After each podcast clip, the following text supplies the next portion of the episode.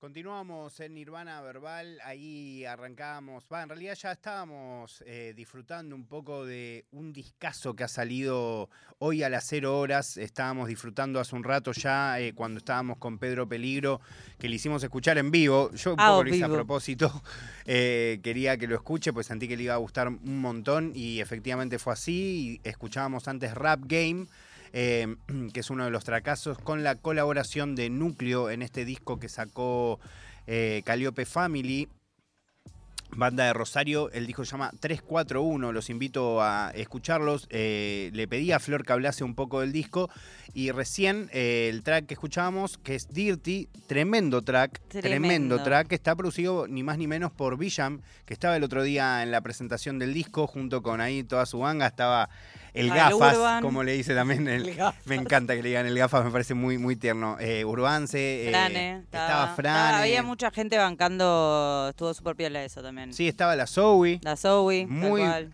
Y bueno, estaba Jesse, estaba G5 y. y El lo- Lego. Estaba el Lego Skills, estaba Lasta. Estaba Lasta. eh, ¿No? Eh, ni- o sea, camadero original. Claro. ¿no? Un camadero original.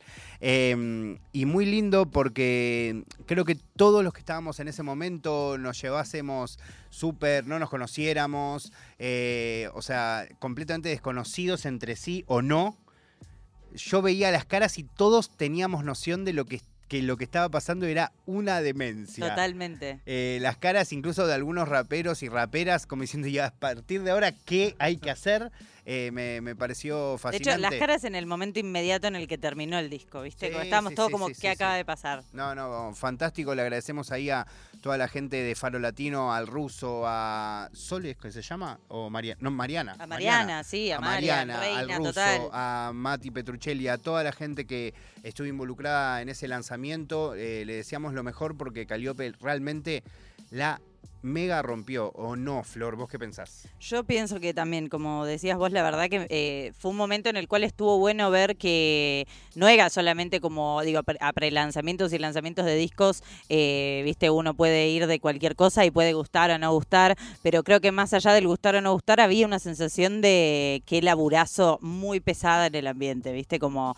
me pareció súper piola y, y también eso, como la verdad que cuando me dijiste, che, hablemos del disco de Caliope, eh, me- me- la verdad que eh, como que fue como sí, porque hay un montón de cosas que está bueno como escupir, viste, un toque, eh, para poder como poner en contexto también y a la vez hacer un poquitito de profundización en lo que es este disco para este momento, para Caliope, para la escena, ¿no? Como me parece súper importante.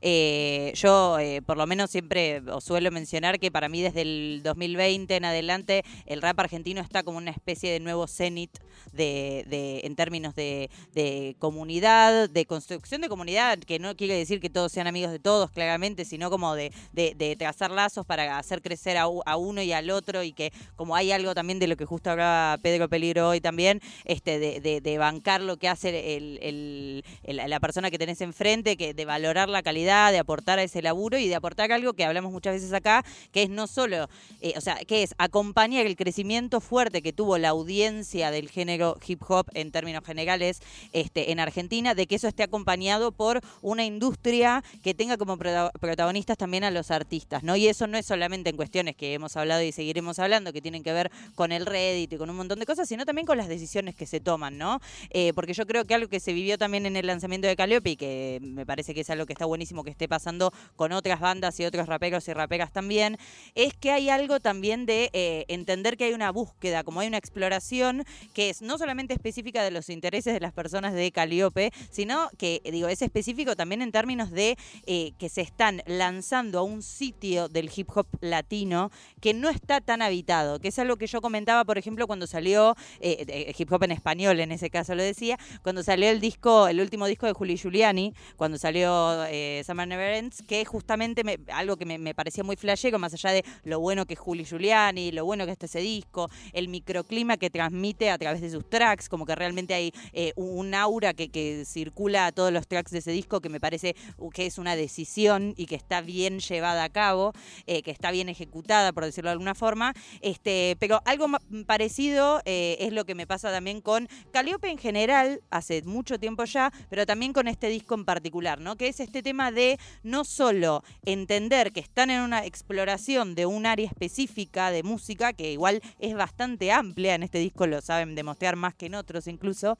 Em, pero que digo, esa exploración en este caso es una exploración a una especie de hip hop fusión con un montón de cosas, que es lo que hemos mencionado acá varias veces, como que está buenísimo ver en nuestro hip hop nacional, ¿no? Como la fusión con el funk, la fusión con el soul, la fusión con eh, un montón de, tipos de, manejo de instrumentación que quizás no teníamos tan arraigados en el hip hop argentino. Y digo, me parece que es un, área medio virgen del hip hop latino eh, y en español en general también. Eh, Em, que me parece que ellos están ah, dándole un enfoque muy particular en términos de estilo propio y en términos también de eh, cierta pertenencia, porque hay algo de lo que también, parece que esto a propósito, pero algo de lo que decía Jessy Punga, citando a todos nuestros entrevistados de hoy, mm. eh, que es esto de esa poesía que, un poco tiene los pies en la calle, que, que ¿viste? está embarrada y sigue siendo poesía igual y que no se despega de lo cotidiano, me parece que es algo que Brapis en particular como, como rapero, como autor, como este liricista, eh, siempre fue parte un poco de él, digo, tanto en sus trabajos solistas como en sus colaboraciones, como en su laburo con Calíope, eh, pero que me parece que en este caso además hay algo de eso mismo puesto en, las instrumentales de este disco, ¿no? De un disco aparte que eh, también está bueno resaltar tiene un tracklist que para mí es em, no atinado, es como en el bullseye de la situación. Es un, tracklist que para mí te lleva en un recorrido muy claro, eh, unidireccional. No por eso no se pueden escuchar los temas por separado, porque claramente no. Claramente podemos hacerlo, son todos una bomba. Pero sí tiene como una unidireccionalidad el estilo de los tracks, que me parece no solo que está bien pensada, sino que además es un viaje ya en sí, más allá del viaje típico que uno recorre con un disco eh, en términos generales, que es la experiencia de uno también y demás, ¿no? Me parece que está muy bien guiado, sin que sea de una forma quizás, hay veces que es como medio hasta va a decir una exageración, pero un poco paternalista eso de la obviedad. En este caso me parece que es muy sutil las transiciones que se hacen, que abarcan todos los estilos que Caliope le gusta tocar. Eh, me parece que hay un nivel de crecimiento en términos de producción, de masterización, que, mencionaban los pibes también el rol de Nacho Maqueira ahí. Em, pero digo, como un montón de cuestiones de calidad, de, de, de, cuestiones más bien técnicas incluso, pero algo que me parece que tiene Caliope, que tiene un montón de otras este, así que son eh, medio bandas que fusionan con hip hop y, demás es también como esa cuestión de, aprender a jugar también con algunas cosas, ¿no? Como me parece que jugar, eh, eh, cuando se juega con seriedad, es súper interesante el resultado, ¿no? Porque estás jugando, estás probando cosas, estás tratando de probar cosas nuevas que quizás eso, no, o no te imaginabas que ibas a probar, o surgió en el momento, o traes algo de algo que nada que ver y lo traes acá, y jugás con eso sin despegarte quizás de esa exploración que yo mencionaba, entonces lo estás haciendo como con un ímpetu de, cierta autenticidad que me parece espectacular y además, algo que como último tanto a Laraca que quería decir de entrada, algo que me parece espectacular es que eh, tanto en las instrumentales como en las letras, me parece que Caliope sabe transmitir perfecto las referencias musicales que quiere introducir, ¿no? ya sea por referencias textuales como por referencias musicales, este, y, eso, siendo una banda que quizás no, no depende, no se apoya tanto en el uso de samples como quizás un beatmaker, un productor este, individual, digamos, siguen dejando muy plasmadas las referencias de dónde las sacan, incluso en lo instrumental. Y eso me parece fabuloso. Es un disco increíble, a la vez pensaba lo, fluido que funciona ese puente generacional en bandas como Calliope, ¿no? Entre eh, la conexión de no sé, de algunos OGs del hip hop, como puede ser Núcleo, hasta la actualidad, como pueden ser todos ellos mismos.